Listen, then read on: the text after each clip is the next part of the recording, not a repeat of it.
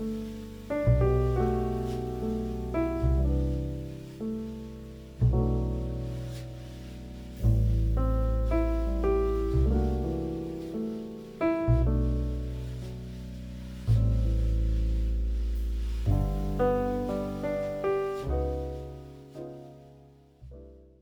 んばんは、ニコテです。私が金田です。こんばんは、クレマです。純喫茶エピソードボリューム504をお送りします。よろしくお願いします。504です。504。今回は、えー、猫背の担当ということで、テーマはですね、レシピ検索は YouTube とインスタで十分かもしれないとテーマでお送りしたいと思っております。あのー、もともと僕、あのー、レシピ検索で、そのクックパッドの有料会員をもう何年かな ?7、8年とか、本当にクックパッドの初期の頃からずっと使ってきていたんですけど、最近あんまりクックパッド使わなくなってきていて、そう奥さんもそのレシピを探すときに結構 YouTube とかインスタ使うようになってきてるなっていうのを最近ちょっと気づいたことがあったので、ちょっとそのお話をしたいと思っています。まあ、クックパッドだとか、あとなんだろうな、その今日の料理とか、あの、クラシル、デリッシュキッチンみたいな、まあ、レシピの検索サイトをよく僕は使って、まあ、会員登録したりしていたんですけれど、特にクックパッドに関しては、まあ、一般のユーザーが投稿できるっていうところもあって、レシピの数自体はめちゃくちゃあるんですけど、あの、当たり外れが結構多くて、うん、すごく人気があってお気に入り、なんかそのユーザーの反応もいいレシピもあるんですけど、結構その分量だとか手順がすごいはしょられていて、そう肝心なところが分かりにくかったりだとか、あとその人気順に、こう有料会員だと人気順に相当ができるんですけど、結構人気のレシピの傾向というか癖があって、なんというかその、結局コンソメとか鶏ガラスープでなんか何とかしている感があるというか、うんうん、あんまりなんか素材の味っていうよりも調味料でこう、う、まみをなんとか出してるっていう感じのレシピが多いなぁなんていう印象が、ここ1、2年ぐらい印象があって、で、なんかその反動で、やっぱプロが作っているそのレシピの方が、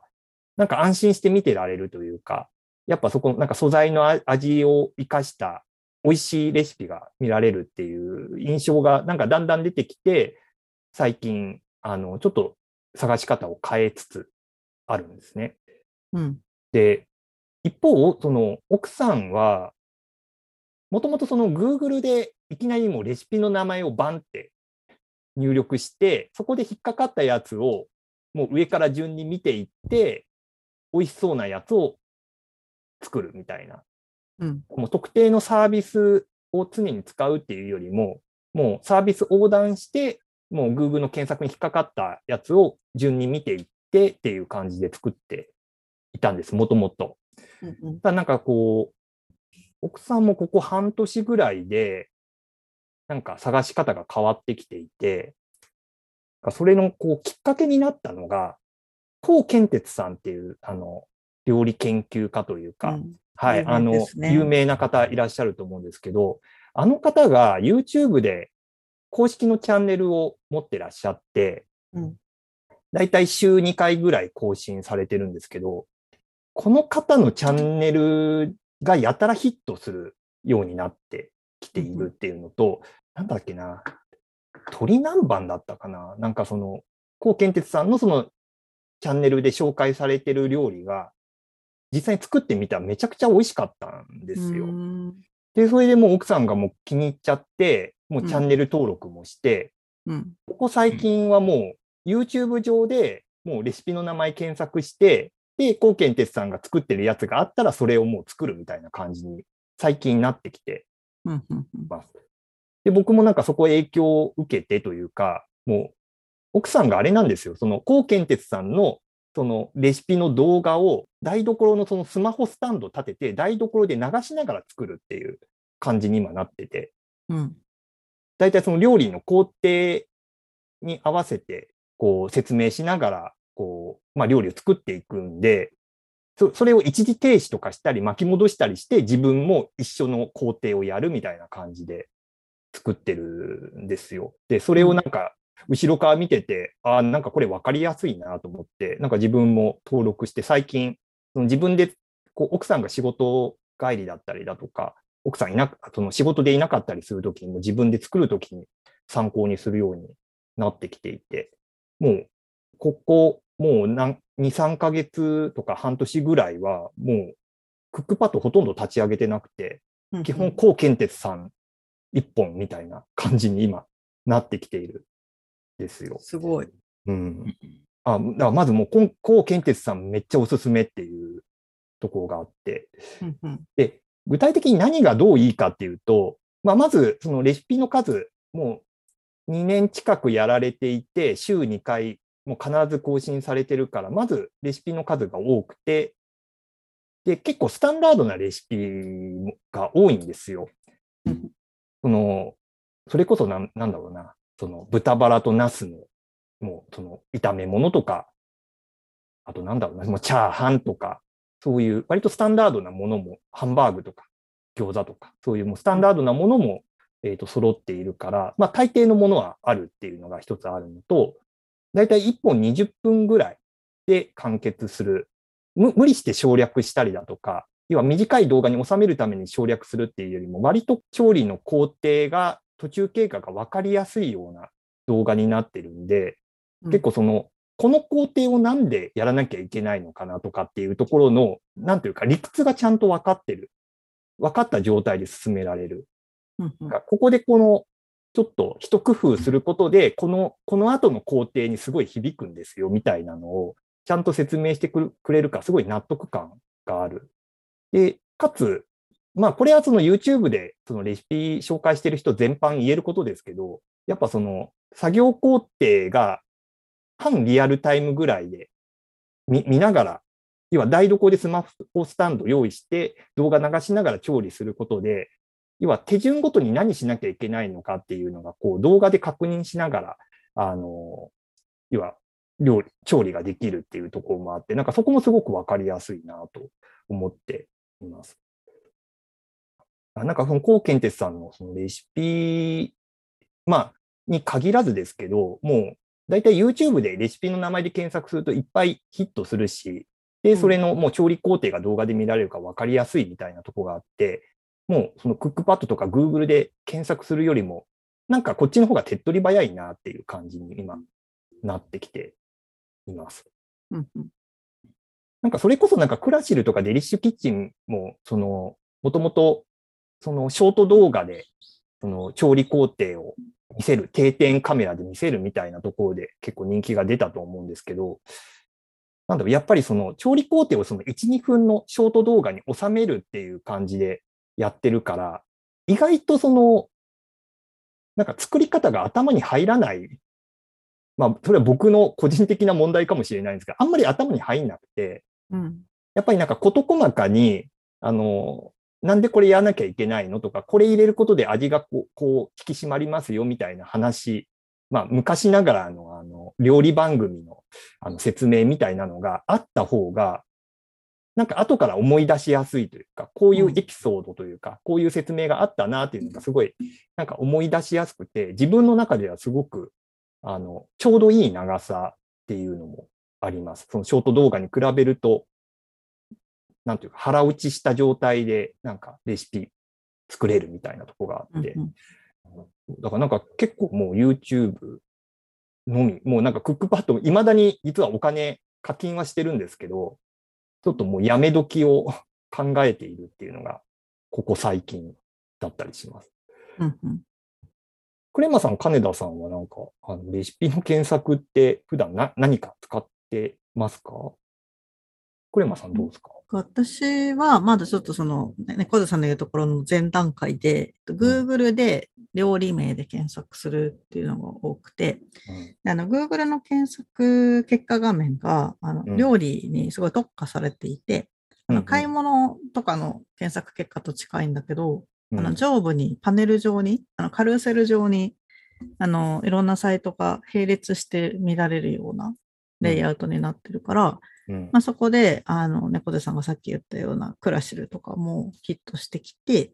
で、その中から良さそうなのを選ぶにしているんですけど、あの自分が結構気に入ってるサイトが白ごはん .com っていうサイトはいはいはい。うん。で、あの、私がいいなって思ってるのは、あの、動画すごくわかりやすいんだけど、一方で、あの、最後まで見るのに時間がかかるっていうところを、自分は、あの、せっかちだから先に全体をパパって把握してから細部に読みたいから、あの、動画と、えっと、テキスト写真のレシピが両方載ってる方が、私は今んとこまだ好きっていうのがあって、うんうん。で、その中でも白ご飯 .com はすごいなんか、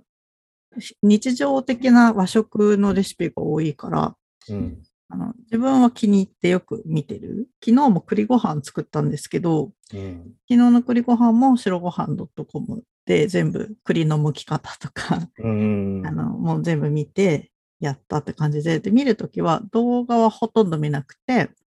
あの文章と写真の方を最初にザーって見て、で、一個一個の工程は、あの、自分で読みながらやっていくことで、まあ、その時間の問題っていうのが解決されてるなって思っていて、うん。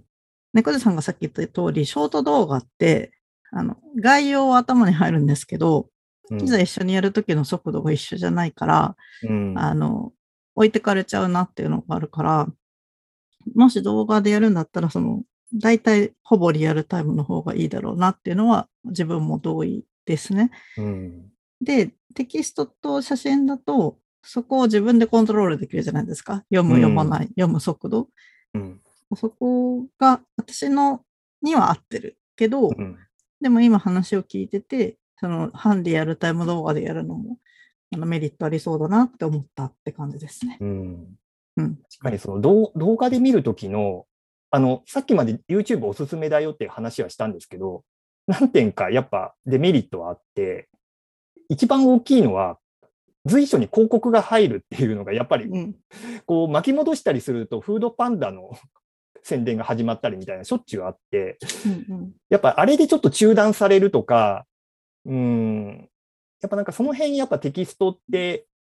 まあすぐに頭に入る人は特にですけど、あの、やっぱそこのコントロールしやすいっていうのはありますよね。うん。うん。金田さんはどうですか？もうなんかここ数年、料理系で検索をしたことがあんまりない。強い。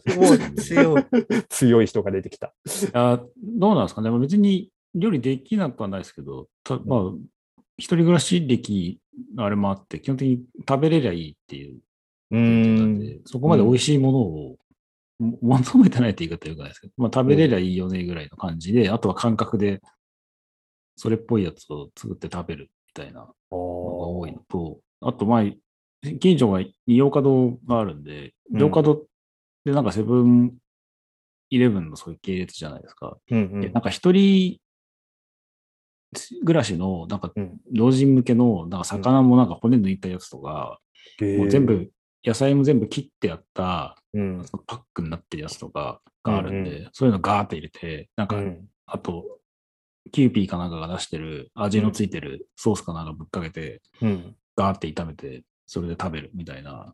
そういうこう、効率的な食事しか基本的に取らないので、うんあんまりこうレシピで調べて自分で料理するっていうのはもうここ、もう10年前はわかんないですけど、それぐらいはやってないかな。昔でもよく見てたの、あれ、グッチ雄三の料理のやつは見てましたよ。はあ、うんはいはいはいはい。なんかあの人の、あの、料理の仕方って結構、あの、効率的うん。なやり方で、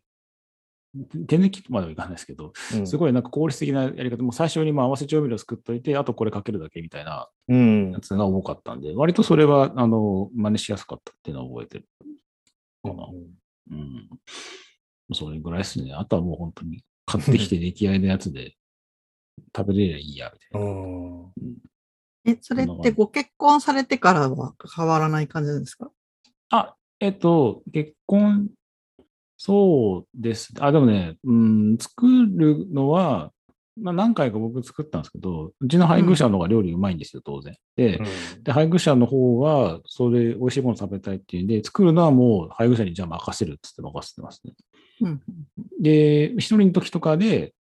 あの、いない時とかは僕が自分で自分で食べれる分だけを作って、自分で食べて終わりみたいうんな感じかな。うん。そこのこう分担みたいなものがある程度ですうんよ。うん。うんうんうん確かに自分が作る分にはね、そこまで味こだわらなくても、ある程度のこう、ううまさが、こう、なんなんだろう、担保されていれば、もうそのお惣菜系だったりね、冷凍だったりで、もうちょっとアレンジするぐらいで十分ですもんね。うんうん。そう。うんだからね、家に誰か呼んでスペアリブ作るとかっていうのはないので、ね、このご時世だからなおさらね。うんそうそうそう。僕も、あの、奥さんがめっちゃ、やっぱ料理全然うまいんですよ。僕よりも。だからたまになんか奥さん仕事で結構疲れてて僕が作るっていう時に、やっぱ若干プレッシャーがあって、うんうん普段美味しいもの作ってもらってるから、あんま下手なもん出せないみたいなとこがあって。で、その割にクックパッドでこう調べて、まあクックパッドが悪いわけじゃないですけど、たまにこう外れのレシピ引いて、結構微妙なものを出すと、なんかちょっと、ちょっと落ち込むというか、あ、やっちまった感があったりしたんで、なんかそういうところでちょっと味気にするみたいなところは、やっぱ人に出すときはちょっとどうしてもついて回る問題だったりするこかな。でもなんか自分が作る分には確かに結構いい加減なもの作るっていうか、あの、もう同じレシピを毎日作るとか、もう、大体ここれ作れば間違いなくうまいみたいなのがあって、もうレシピ見ずに作るみたいなのは確かにあったんで、そうだな、なんか、なんか、あの、料理できる人って、うん。ちょっと半分あれなんですけど、自分、俺がこう料理やってるじゃないですか。うん、でそこで横で見てる人が、なんか、手出してきて、うんうん。塩とかかけてきたりとかするときあるじゃないですか。そういうときにもう俺嫌なんですよ。あ、もうじゃあ、じゃあもうやってって。ちょっとわかる。それ。そんなすんだったらもういいもうやってってなっちゃうんですよ。そそれもあるんで、作るんだったら一人で作りたい。うん。だからそう。全部や、任せるならちゃんと任せるっていう気がする。うんそう。あの、文句があるなら自分でやってっていうふうのは、もう割と昔からそれはあるかもしれない。うん。そうだよ。私全然、そう、今話してて気づいたんですけど、一週間ごとに違うなって思って、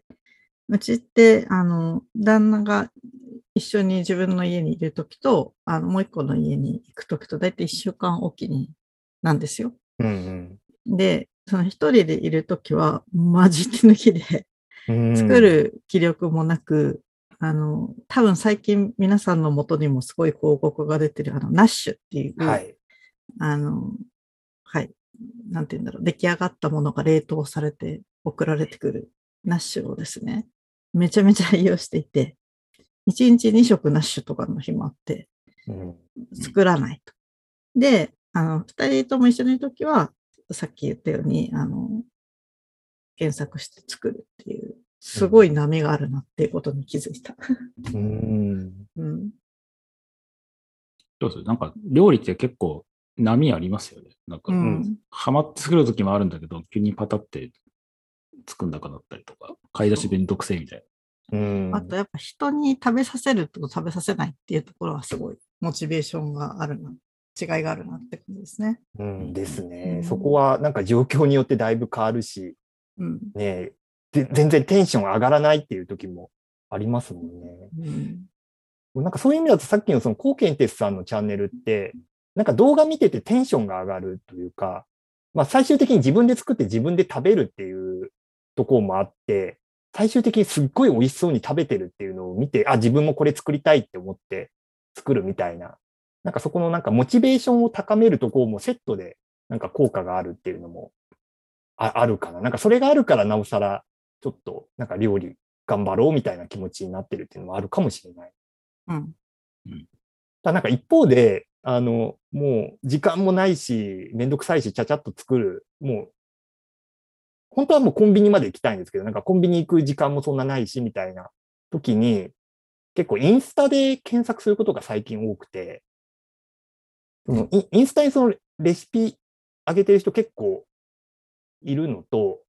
なんかテレビ番組の公式アカウントが、その紹介したレシピをこう、上げてることが最近多いんですよ。その、インスタの公式アカウントに。まあ、その作り方だとかも含めて上げてるとこが多くて。で、結構インスタに載ってるやつって、すごい、あんまり手間かからずにちゃちゃっと作れるやつが多いんですよ。うん初心者向けみたいな。もう、まあ、そのインスタの特性もあって、あんまり細かい手順が載せられないっていうのもあるから、割ともう3、4工程ぐらいでもう出来上がりみたいな。なんかそういうのが多いから、結構時間ない時とかで、でも何か作らなきゃみたいな時はインスタで調べることも最近多いかもですね。なんかそういうところで、そう、なんかね、個人的にはなんかそのグググルとかクックパッドで調べるっていうところから、なんかそういうところに移ってきてるなっていう感もああるのと、結構その、なんか若い世代の人があんまり最近ググらなくて、結構 YouTube とかインスタで調べることが多いみたいな話を、なんかここ最近よく聞いてはいたんですけど、そんなに実感がないというか、結局、まあ Google で検索するよねっていう感じがあったんですけど、なんかここ最近自分がそのレシピを調べるのをなんかその YouTube だとかインスタで調べるみたいなこともあったんで、なんかだんだんちょっとその自分の実感に近づいてきた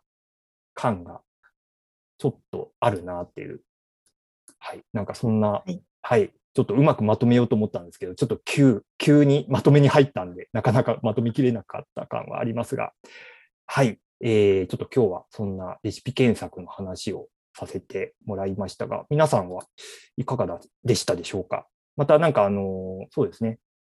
自分はこうやって調べてるよみたいなのがあったら、ぜひちょっとリアクションいただけるとありがたいです。では、ちょっとお時間もだいぶ過ぎてしまったので、今日はここで締めたいと思います。それでは皆さん、おやすみなさい。おやすみなさい。おやすみなさい。